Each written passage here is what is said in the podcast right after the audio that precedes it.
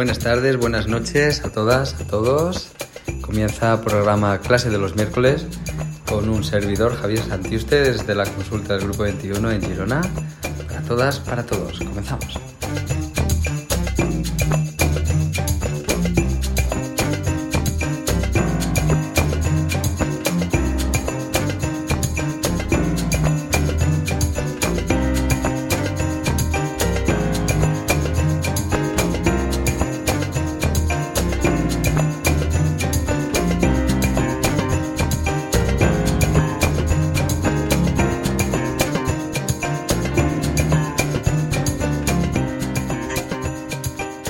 Estamos, un día más, con todas vosotras y con todos vosotros, para hablaros de algunas de las cositas interesantes dentro de la medicina, en la medicina china. Y bueno, como veis ya tengo un poquito más de voz que el otro día, que el otro día estaba un poquito eh, afónico, aún así hicimos el programa de radio, aunque la semana anterior no lo pudimos hacer porque es que no tenía nada de voz, pero ya la hemos recuperado y estamos contentos. Así que nada, nos han, nos han hecho un feedback muy bueno con la, el programa de radio del otro día, las compañeras, los compañeros y las compañeras de medicina china y bueno, me alegra. Veo que era un tema en el que se tenían algunas dudas y espero que hayan aparecido más dudas todavía, más que las que se tenían, pero ya con una cierta base y claridad y una coherencia a la hora de poder elaborar cuestiones, preguntas, para poder hacer operativo lo que estuvimos hablando. Como podéis imaginar, de lo que estuvimos hablando fue por encima. Por supuesto, podemos profundizar muchísimo en cómo poder manejar desde los unitarios, desde los reinos, desde el Sen directamente de la persona, desde la Wei, la reacción en el Shen, desde el Shen y la reacción en la de, desde muchos ángulos con estos psiquismos o aspectos del psiquismo, que como ya sabemos, en medicina china las vísceras son las que elaborarán y trabajarán en esos talleres la quinta esencia que después almacenarán los tesoros, que son los órganos, y que, por supuesto, en ese trabajo necesitan poder eh, o manifestar a través de los psiquismos raíces, es decir, del psiquismo propio del agua, de la madera, etc., pues eh, una funcionalidad que permita ser operativo la acumulación de vitalidad, de energía, de resolución, de adaptarnos al entorno, adaptarnos a la vida que llevamos en ese momento para sobrevivir y alargar esa, esa misma vida, por supuesto. Entonces, bueno, confiamos en que más adelante saldrán cuestiones y estaremos contentos con ellos, por supuesto. Nuestro agradecimiento, como siempre, a Patreons, que una vez más agradecerles su colaboración y su constancia. Es un placer para nosotros ver algunos compañeros y amigos que se van haciendo Patreons también y nos van siguiendo, porque, bueno, mm, nos tenemos cariño. Yo, o por lo menos un servidor que ha compartido con ellos jornadas de trabajos y de prácticas y de muchas cosas, pues, pues se les coge cariño, por supuesto. Así que contento y espero que con muchas ganas de poder trabajar y, aprender, por, por, descontado. Deciros también que ya están abiertas las inscripciones para el seminario de oncología, de cáncer y trasplante, principalmente. Entonces, aquí afinaremos en, en estas dos patologías que tienen muchísimo de qué hablar y contaros también que precisamente hoy llevamos con una paciente un tiempo tratándola, ha ido siguiendo todas nuestras recomendaciones y en el transcurso de dos meses ha tenido una remisión casi completa de todas las tumoraciones. Tenía un cáncer en un ovario que se le había extendido sensible, estrogénico, etc. Se, habría, se le había extendido al hígado, se le había extendido al pecho, se le había extendido al pulmón y ha desaparecido en el hígado por completo y ha remitido casi por completo en todos los demás lugares. En dos meses, bien. Entonces, bueno, no es que podamos conseguir esto con los pacientes, con todos, pero cuando el paciente se implica y va haciendo eh, o siguiendo las indicaciones que les damos y vamos implementando los trabajos con acupuntura, etcétera, lo normal es que el resultado sea pues muy bueno, como este. Estamos muy felices por esta paciente Y porque os cuento de esta porque es la más reciente que la hemos tenido esta mañana y hemos podido hacer el seguimiento eh, de esta mañana de las pruebas que nos envió y de cómo estaba el, el PETAC y todo, la prueba analítica y todo lo demás. Y muy sorprendidos nosotros, muy, muy sorprendidos los médicos. Las enfermeras no dejaban de comentarlo y preguntarle qué, qué había hecho porque no es normal, era la primera vez que lo veían. Y bueno, pues que sepáis que lo que hemos hecho mm, os lo contaremos con pelos y señales en el seminario. Será un placer para mí ponernos al día y cómo de una manera sencilla y elegante podremos llegar a hacer grandes, grandes cosas en la patología oncológica. Y bueno, pues las inscripciones abiertas.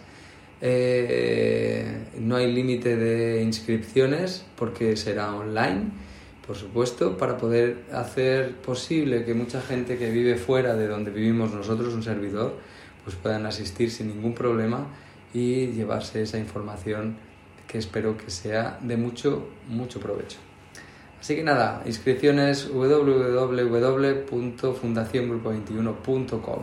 Bienvenidas y bienvenidos. Y espero que tengáis una libreta bien gordita para apuntar cosas y como siempre, mi recomendación será los que y las que asististeis al seminario de inmunidad de la primera parte, inmunidad integrativa, uh, es para disfrutar, para escucharlo y no tener que tomar ninguna nota durante el seminario, porque luego os enviamos todo por escrito para, para que tengáis un librito con toda la información de lo que hablamos.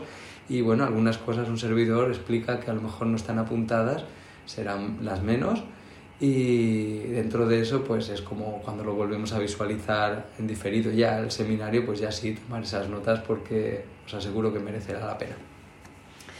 Así que bueno, pues, mm, pues ahí estamos con ello.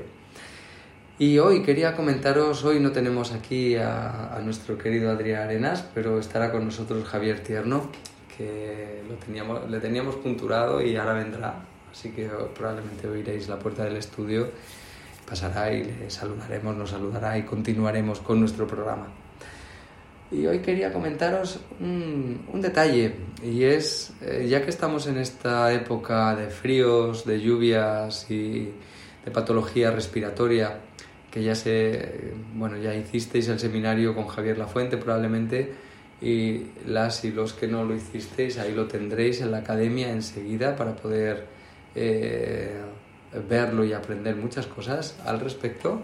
Y bueno, hoy quería hablaros de un detalle nada más eh, al respecto de la patología pulmonar. Y es que podamos entender algo muy sencillo y que a veces hace o dificulta mucho la mejora en los tratamientos de patología pulmonar, como es el hecho de eh, si la patología es persistente porque se mantienen infecciones en pequeños islotes de bacterias que infiltran en tejido y que cuesta eliminar, como explicaba Javier Lafuente, el pulmón se endulza cuando tenemos resistencia a la insulina y comenzamos a necesitar o se empieza a acumular glucosa y que no entra en el tejido pulmonar por esa resistencia insulínica y que eh, puede eh, producir en membrana, en este caso, y puede producir que las bacterias proliferen a sus anchas debido a la cantidad de alimento que tienen por allí y cómo lo hacen y por qué no conseguimos eliminar todas las colonias tiene que ver bastante con eh, cómo funcionan las bacterias. Lo primero que tenéis que saber de las bacterias es que son unas campeonas adaptándose a los entornos. Es decir, habréis oído que descubren bacterias que comen plástico y el residuo que generan es agua. Hay bacterias que hay bacterias para todo. Hay bacterias que mutan de manera rapidísima para adaptarse al entorno en el que se encuentran. Esto ocurre con los hongos, ocurre con los virus, pero las bacterias son espectaculares. Y además llevan haciéndolo por miles de millones de años. Mucho antes de que el ser humano existiera en el planeta, las bacterias ya sabían hacer todo esto. Entonces, claro, pues tienen un montón de recursos para poder esconderse en lo que se llaman las criptas. Las criptas en los tejidos. Las criptas son como esos pequeños recovecos en los que hay una afluencia sanguínea, vamos a decir así, deficiente y que normalmente la inmunidad le cuesta mucho llegar y de hecho eh, son lugares de inmunodeficiencia porque no es efectiva prácticamente nada la inmunidad. Entonces allí se, se esconden, son estos pequeños bichitos maravillosos, encuentran dónde poder protegerse para no ser atacados, claro, y se esconden allí y esperan, esperan a que a poder reproducirse. Para poder reproducirse necesitan que el entorno les favorezca, un pH correcto, una alimentación correcta, etcétera, etcétera, y que nadie las ataque. Y en la medida que nadie las ataque, pues pueden ir proliferando. Además, pues tienen sus propios mecanismos para hacerse invisibles, es decir, para evadir la inmunidad. Y un recurso que tienen, por ejemplo, aparte de evadirla de diferentes maneras la inmunidad, es generar una biopelícula protectora que hace que el sistema inmunitario no pueda acceder a la colonia de bacterias. La colonia de bacterias eh, comienza a ser eh, tóxica, por decirlo así, a partir de un quórum, de un volumen. Una bacteria sola jamás dejará que la pille, intentará esconderse el sistema inmunitario, no dejará que, que la pille el sistema inmunitario porque la eliminaría seguro, 100%. El sistema, nuestro sistema inmunitario es muy efectivo eliminando bacterias. Ahora bien, mm, las bacterias tienen estos recursos, entre ellos esconderse. Se esconden muy bien y dentro de que se esconden se adaptan al entorno e intentan eh, protegerse lo máximo posible. Entonces, una bacteria sola jamás intentaría luchar contra el sistema inmunitario. Es absurdo, mm, perdería. Y esto, insisto, lo llevan aprendido por miles de años, miles de millones de años no están de nuevas en el planeta.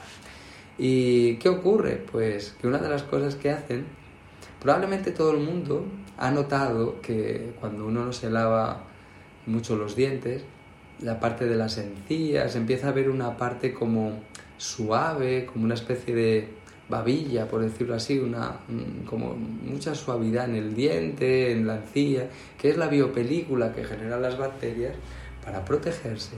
Y que pues algunas necesitan, son anaeróbicas, es decir, que no necesitan oxígeno, de las que son oportunistas, y la misma biopelícula las ayuda a esconderse ya que no entre el oxígeno fácilmente. Entonces pueden trabajar y pueden crecer mucho mejor. Entonces, a medida que pueden esconderse y aparece esta biopelícula y la van creando en el pulmón, pues les da tiempo a proliferar lo suficiente como para poder querer expandirse sobre todo generar toxina, como por ejemplo la la bacteria de la Chirichia coli, la E. coli, famosa de las infecciones de orina. La E. coli que muchas personas eh, notan con una infección de orina como que están bien y de repente tienen un dolor, una superinfección con sangrado como de un minuto para otro, muy rápido.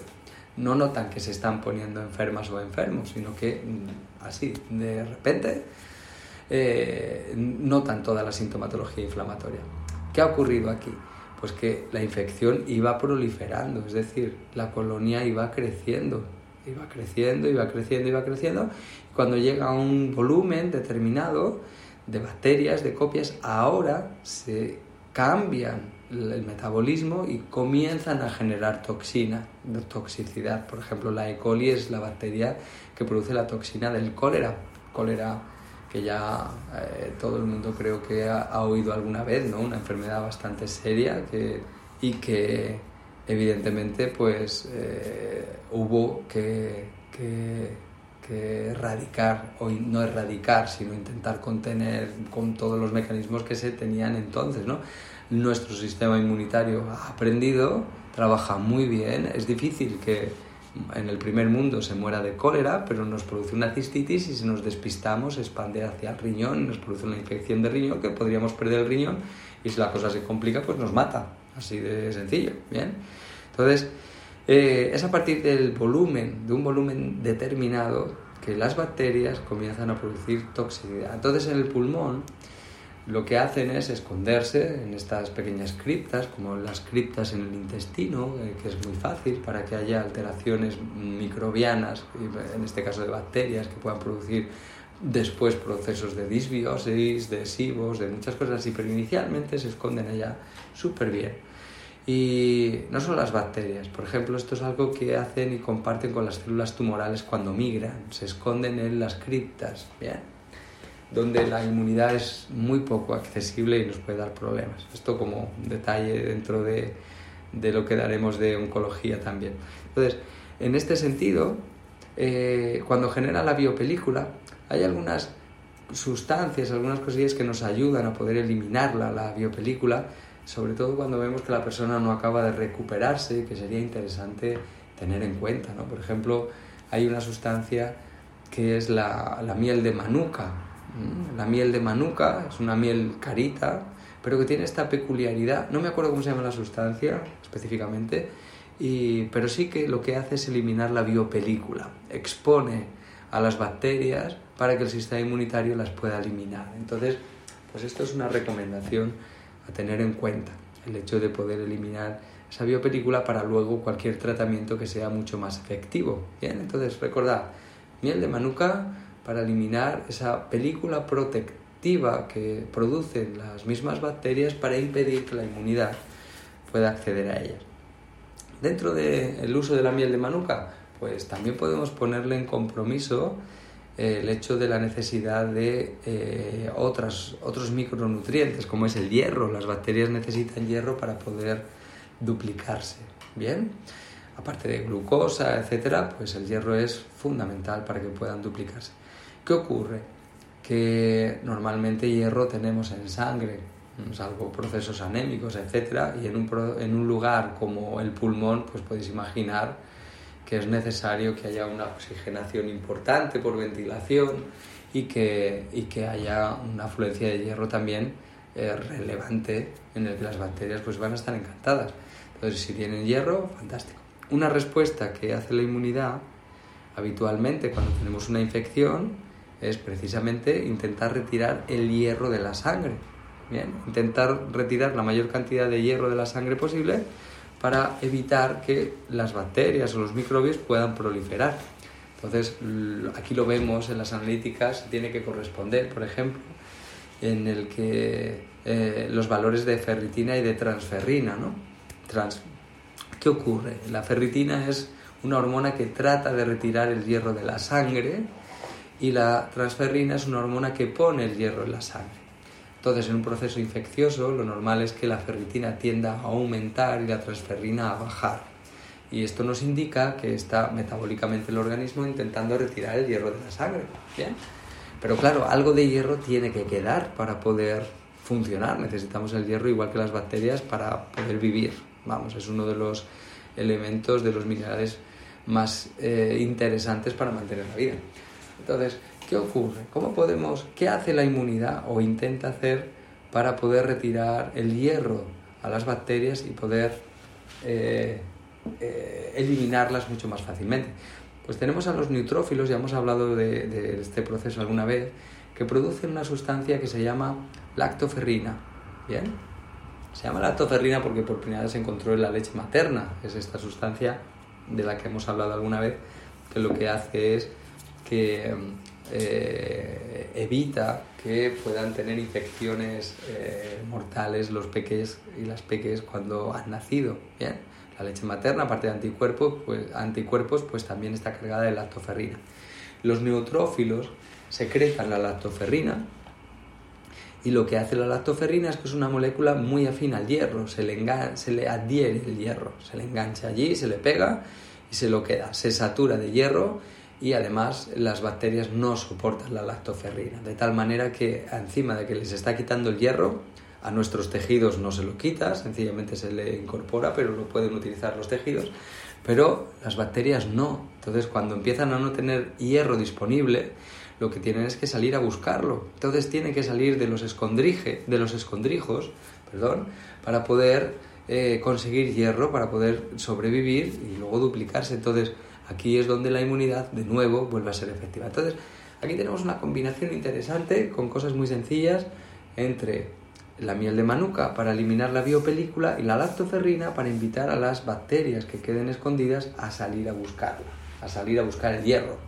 Y aquí la inmunidad empezará a eliminar completamente los reductos que queden de bacterias, bien, principalmente.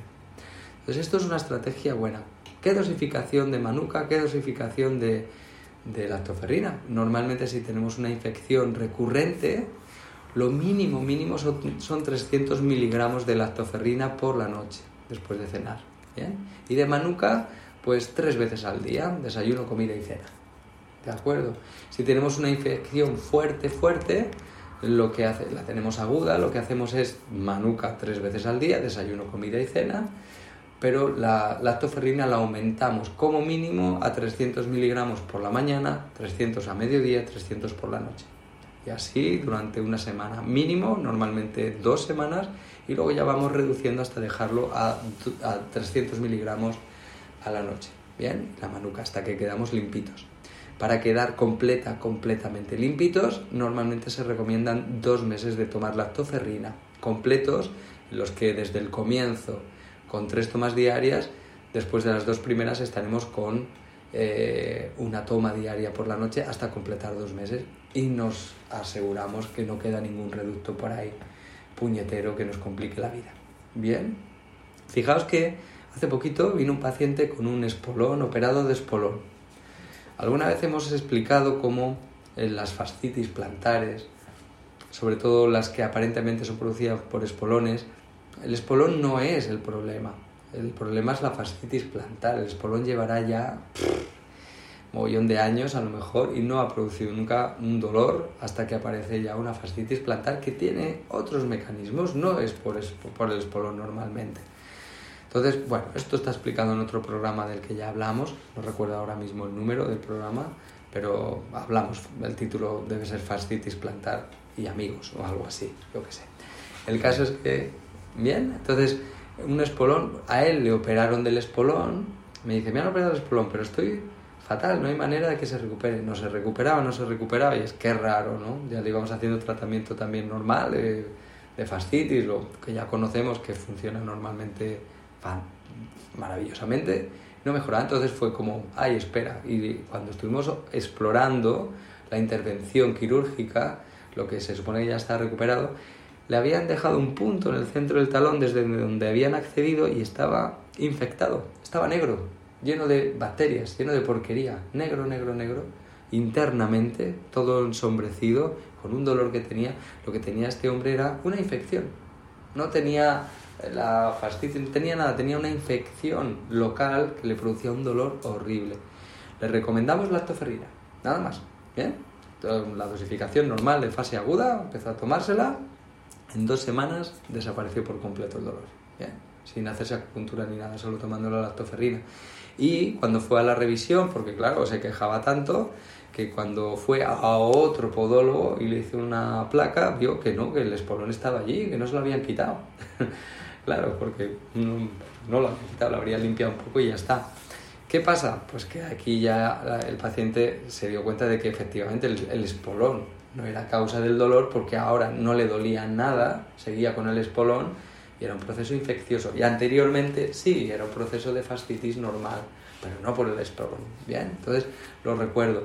Pero sobre todo puntualizarlo porque a veces nos encontramos en una situación así y parece que no se recupera y es un problema infeccioso. Entonces, si dudáis o en el sentido de que podría ser una infección, os recomiendo que prescribáis lactoferrina, no necesita receta médica, se puede encargar por internet o te lo traen a la farmacia.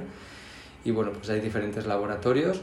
Nosotros tomamos de referencia muy a menudo la, la de Bonusan, pero hay otros laboratorios, también usamos otro, pero ahora no me acuerdo que es apolactoferrina y es que no lleva hierro, para que se pueda saturar más del hierro sanguíneo y, y bueno, pues ya os lo diré, ahora no me acuerdo, el laboratorio, porque es eh, con su Camins la que normalmente hace el envío de que se tienen que tomar y es ella la que envía el producto y yo lo veo una vez y no lo vuelvo a ver, solo le digo que, tanta dosificación y, punto.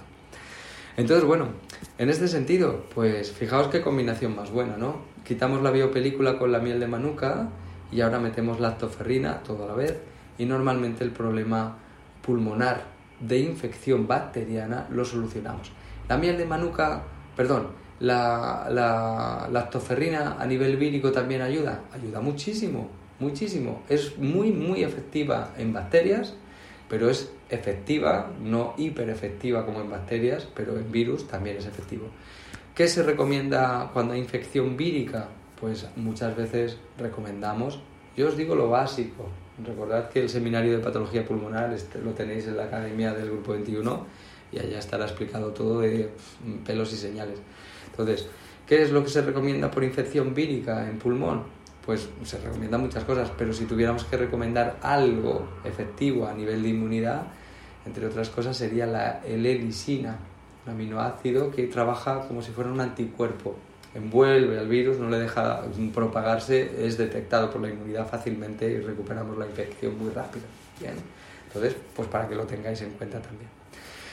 En cualquier caso, eh, nos viene, que era de lo que quería hablaros hoy especialmente, es en relación, por cierto, Javier Tierno, bienvenido. Hola, Ha entrado silencioso. Eh, Les he dicho a, a, las oyentes y los oyentes que, que se oiría la puerta, pero no, no se ha oído, así que bienvenido. Aquí estamos tomando un poquito de pacharán que nos ha traído nuestra queridísima Coro, que ha venido de Madrid a hacer una visita a casa de un muy buen amigo que se llama Blay y que tiene un, una cantidad de terreno, tiene un valle entero donde están haciendo un proyecto maravilloso y ella viene para allá de vez en cuando y se pasa por consulta y nos ha traído un pacharán que ha hecho ella maravilloso y estábamos probándolo, que está muy bueno, ¿verdad Javier? Buenísimo. Buenísimo, y brindaremos, y brindamos con todas y todos por muchos años que podamos hacerlo y muy agradecidos a Coro. Gracias Coro. Gracias, Coro. Qué bueno. Buenísimo. Bueno, y de lo que íbamos a hablar hoy es de cómo manejar el 40 de estómago, patología pulmonar. Ya hemos hablado alguna vez, pero vuelvo a insistir, sobre todo ahora que es más bollante la patología pulmonar. Entonces, en patología pulmonar, en los que hay eh, mucosidad, de esta mucosidad que está enganchada, que no sale, que tal, etc., el 40 de estómago es especialmente interesante porque ayuda a expectorar. ¿bien? En cuanto lo combinamos con eh, los canales de pulmón, intestino grueso y, es, y, y, estómago, también ya lo, lo, acabamos de decir, y bazo, no acabamos de decir y bazo. ¿bien? Esos son los cuatro fantásticos dentro de la inmunidad en barreras y en respuesta. Entonces, intestino grueso, pulmón llevan la batuta de hacia dónde dirigimos la respuesta y la fuerza de reacción en inmunidad del organismo y el, intesti el intestino, perdón, el estómago y el bazo páncreas van a trabajar a nivel interno y el estómago en concreto, como ya sabemos, todo el mundo habrá pensado, 40 de estómago, que moviliza la flema, ¿no? El maestro de las flemas. Y es verdad, de la flema, de todo el proceso de estancamiento a todos los niveles de humedad en el organismo. Entonces, nos va a venir muy bien. Cuando queremos que trabaje, porque como trabaja el 40 de estómago, es en combinación a la respuesta que ocurre en el Chao medio, junto con el San Chao, en el 12 de Renmai. Bien, aquí es donde va a ser fuerte el 40 de estómago. Se combina la acción del Lo de estómago por recorrido con la acción en el 12 de Renmai con el Chao medio, el fuego ministerial del San Chao. Y aquí, en esta actividad, recordad que en el Chao medio se unen el canal de bazo y el canal de pulmón junto con el de estómago, como estamos viviendo ahora mismo, y el de Sanchao, por supuesto, y el de intestino grueso, por supuesto, pero sobre todo pulmón y bazo para formar la energía Yuan y la Wei, entre otras cosas. Pero aquí arranca el canal de pulmón, con toda la energía que pueda recibir de la Wei, del bazo y la parte de unión del canal unitario entre bazo y pulmón, etcétera, ¿no? Entonces, es en este Chao donde el 40 de estómago tenemos que punturarlo, no hace falta que se punture en profundidad a tres niveles para que movilice la flema. Para eso se hace, es una técnica que se dispersa en tres planos de, de, la profundidad a la superficie y luego se puntura en profundidad en dispersión y produce una movilización de flema muy fuerte. Pero realmente para el pulmón no necesitamos movilizar tanta energía ni tanta flema. Lo hacemos en puntura normal a profundidad canal de estómago y debemos estimular hasta que reacciona el 12 de REM-MAI. Estimular significa mover la aguja un cuarto de vuelta adelante y atrás. Entonces vamos estimulando suave, no hace falta hacerlo rápido, hasta que notamos que empieza a reaccionar. A veces lo notamos porque se mueven las tripas, a veces lo normal es que se empieza a calentar la zona y la persona lo puede detectar. Y una vez que empieza a calentarse, empezamos a seguimos estimulando hasta que empieza a subir el calor hacia la parte del pulmón. Y una vez que empieza a reaccionar allí, lo dispersamos. Ahora sí. ¿Bien? Esto va a producir con el fuego del sanchao un aumento de temperatura en la vía pulmonar, va a licuar bastante la flema y el moco que hay allí y va a permitir que pueda salir, entre otras cosas. Generalmente lo que solemos hacer es combinarlo con la puntura del 7 de pulmón primero y el 4 de intestino grueso después. Lo yuan. El 7 de pulmón lo estimulamos ligeramente para dispersar y después dejarlo en ligera estimulación y tonificación. ¿Bien? Para drenar, literalmente para drenar al pulmón, ayudarle como punto lo a, drenar y automáticamente ponemos el 4 intestino grueso. Lo que va a hacer el pulmón es derivar un montón de energía a la parte de la mucosa del pulmón, de la superficie de los alveolos, para que pueda darse la respuesta de inmunidad de manera activa hasta ahí. Recordad que la inmunidad no viene desde el vacío del pulmón hacia el organismo, viene del organismo hacia la, hacia la superficie, hacia el exterior, por decirlo así, aunque sea el pulmón. Bien. Entonces, a, la parte de aire del pulmón. Imaginaos como si estuviera hueco el pulmón, pues la inmunidad está dentro del cuerpo, no en el espacio hueco del pulmón, por decirlo así, de los alveolos, pero tenemos que hacer que llegue hasta ahí. Para que llegue hasta esa superficie es territorio del intestino grueso. ¿Bien? Utilizamos el punto eh, lo del pulmón para drenar y, y, dirigir la energía al pulmón, pero luego dirigimos hacia la superficie con el 4 de intestino grueso. Y aquí, al ser el punto yuan, hace que los neutrófilos, estos que manejaban la lactoferrina, entre otras cosas, puedan ser efectivos porque son los más efectivos detectando las bacterias no conocidas. Bien, si ya hemos generado anticuerpos, mm, sencillamente va a reaccionar inmunidad innata, pero ya estaría resuelto. Y los, cuando empiezan a aparecer las bacterias que han estado escondiditas, salen mutadas, salen adaptadas, con lo que vuelve a activarse inmunidad innata, que son los neutrófilos, con lo que nos viene estupendamente el poder utilizar el 4 intestino grueso. Resonador de apoyo que solemos utilizar, el 3 de bazo. De nuevo el punto cierre de la tierra para dar soporte al pulmón para poder eh, hacer una respuesta inmunitaria completa.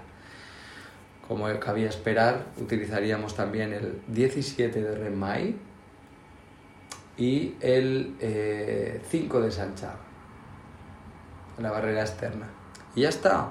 Pero el 40 de estómago es imprescindible hacerlo de esta manera. Y os aseguro que la respuesta es fantástica. La persona comienza a poder expectorar, la flema se mueve y comienza a poder expulsarse y comienza a drenarse.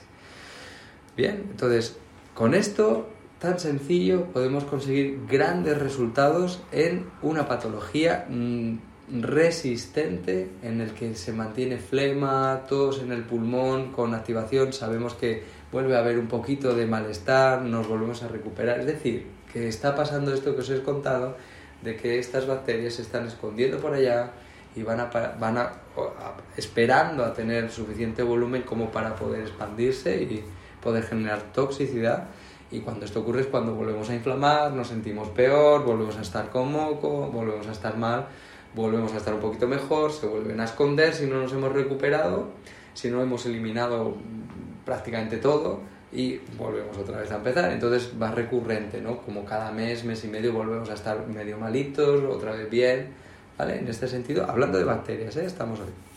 Porque esto también pasa a nivel vírico, pero hoy hablamos específicamente de este proceso.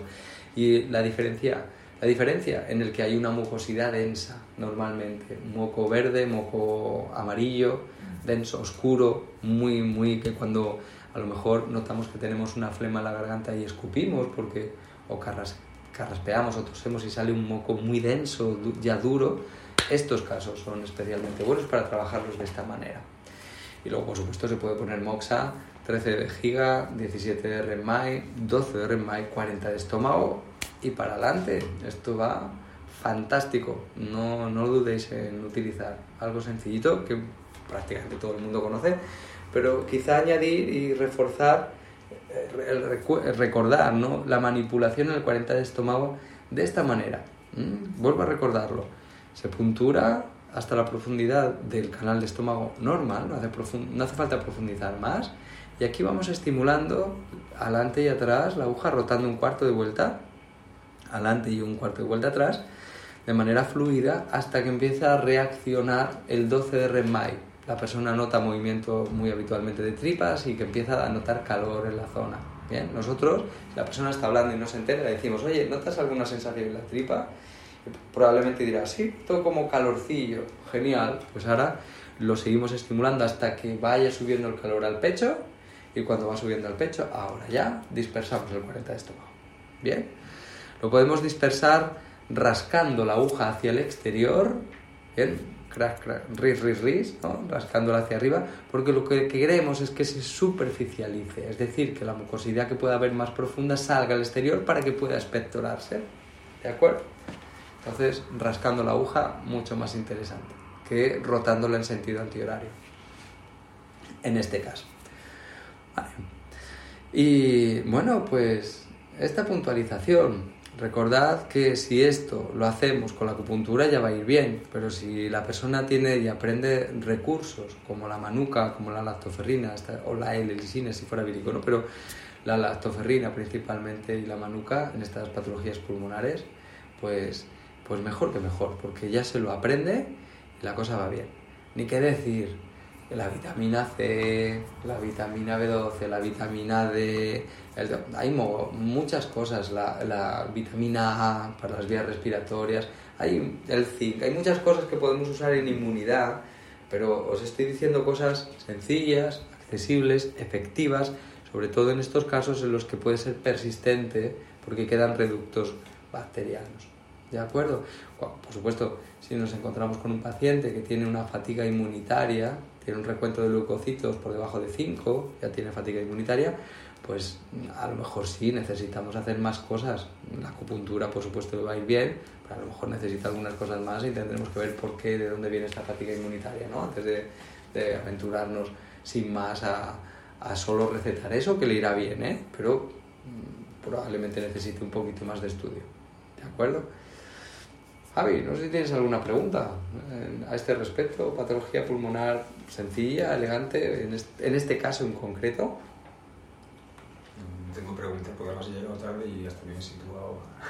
Vale, pues en este sentido, eh, patologías pulmonares hay muchísimas. Ya hablábamos un programa de la patología pulmonar así para ir avanzando temario al seminario que, que dio Javier Lafuente y Kionia Villar. Y bueno, yo puntualizo esto para que tengáis cosas que hacer, por dónde trabajar de manera clara. En estos casos en los que a veces es como ya no sé qué hacer, lo he hecho todo y continúa con estas flemas y yo ya le he puesto sus 7 de pulmón, 9 de pulmón tal y al final parece que es persistente, ¿no? Bueno, pues es persistente, pues vamos a hacer esto y la cosa irá muy bien. Insistir un poquito y, y adelante, adelante, irá estupendamente. Bien. Deciros también, como puntualidad de la lactoferrina, de la lactoferrina no dejan de hacerse estudios y mira, de, pues justo por el seminario que daremos de cáncer, la lactoferrina es una de las sustancias interesantes en oncología, muy interesantes. Y os explico por qué, esto lo avanzo al seminario. La lactoferrina lo que hace con una dosificación de 250 miligramos diarios, que es más que prudente. Fijaos que estamos recomendando en patología pulmonar de control 300 miligramos, ya estamos por encima, o sea que tampoco es una locura, que es una cápsulita o, dos caso, capsulitas. Si decimos 250 miligramos y no hay laboratorio que fabrique la cápsula de 250, podemos perfectamente tomar 300, como si tomamos 1000, da igual en este caso, ¿no? Pero mucho mejor, pero con 250 es suficiente. Y lo que activa son los genes muy antiguos, el P38 es un gen apoptótico muy antiguo que está silenciado y lo despierta. Y lo despierta en todos los tejidos. Y la célula tumoral también lo despierta. ¿bien? Entonces, cuando despierta el gen apoptótico que está dormido, normalmente las mutaciones eh, tumorales lo que han hecho es eh, liberar la inhibición de los, de los oncogenes. O sea, los genes están normalmente inhibidos y los genes que se van expresando son genes apoptóticos, bien, los más recientes, e invitan a la célula cuando hay problemas a que se suicide, básicamente. Una célula tumoral estos genes los tiene mutados y no se suicida jamás. La célula no quiere morir.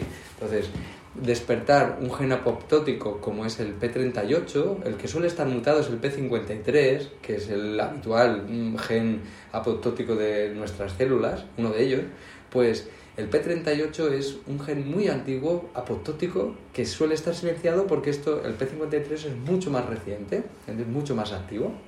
Entonces, se ha descubierto cómo la lactoferrina lo activa, está silenciado, está metilado, la epigenética no deja que se exprese, pues consigue, pum, despertarlo y que la célula pueda suicidarse, pueda morir.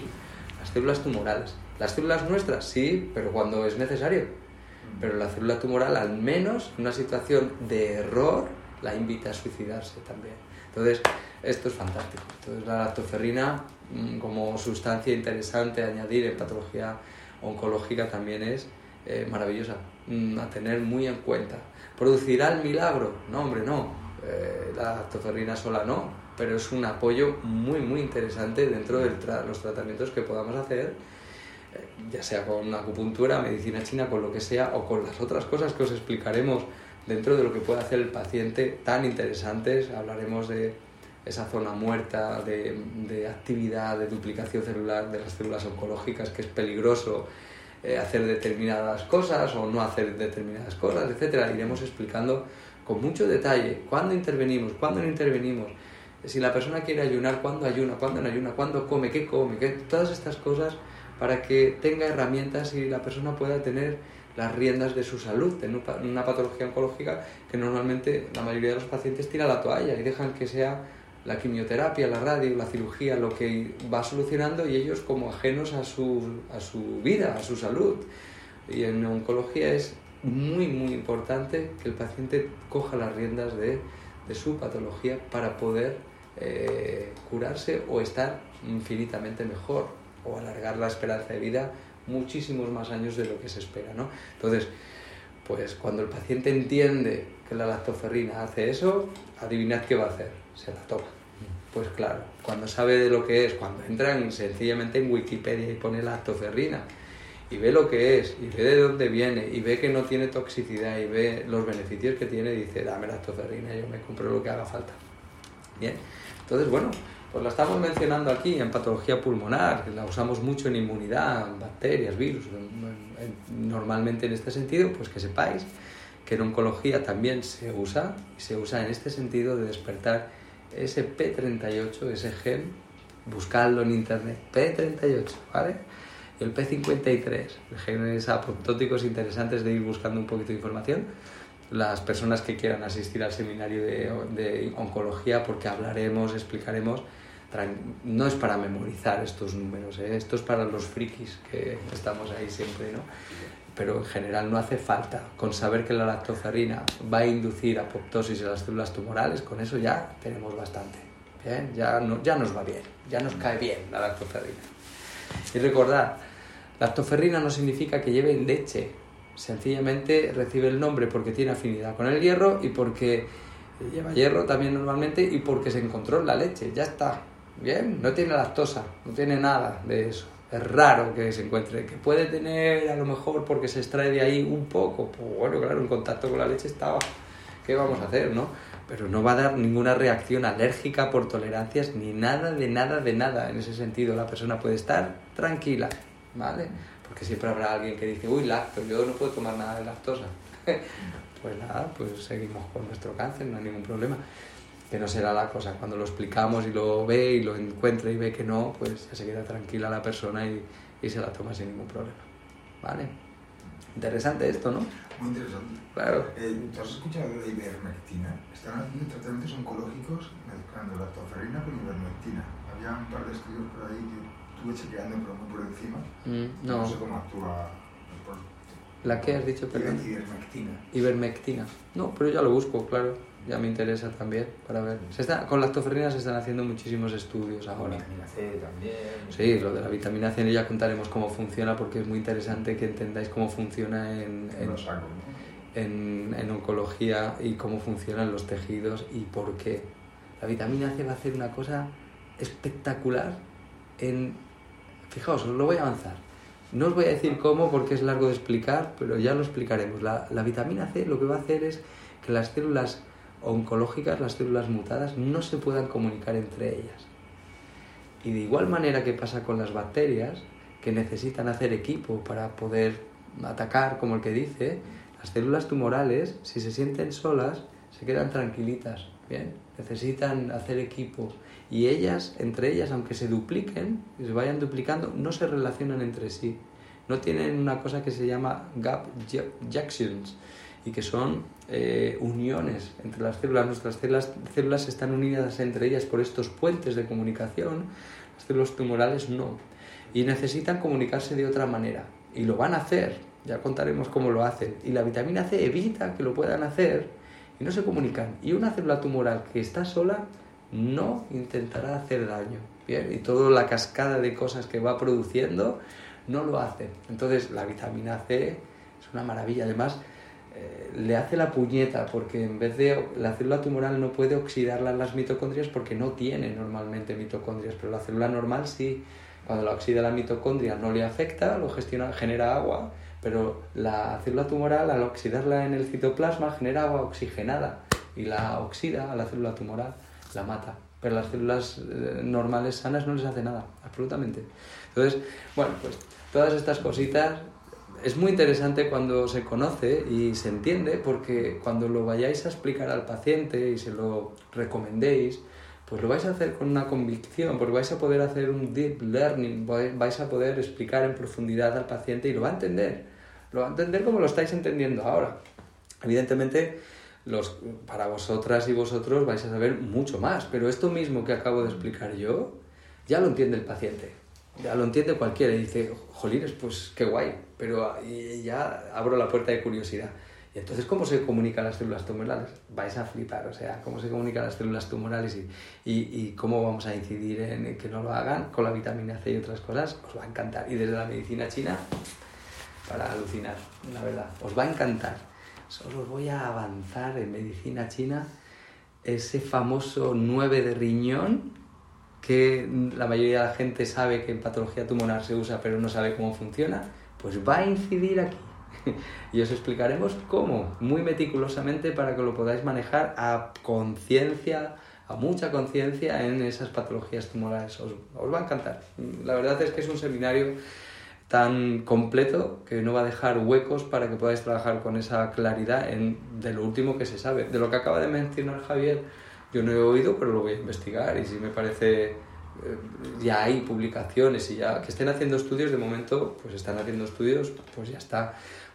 Hay que esperar a que se publique el resultado no no sabemos si bien o mal. De lo que vamos a contaros ya está todo publicado. Y además como os contaba en otro programa un servidor se ha esforzado mucho en ir poniendo las referencias de las publicaciones científicas para que podáis encontrar y leerlo de primera mano sin, sin que tengáis que confiar en que porque os lo cuento yo, sino que está publicado a nivel de las universidades, a nivel de revistas científicas, etcétera, etcétera.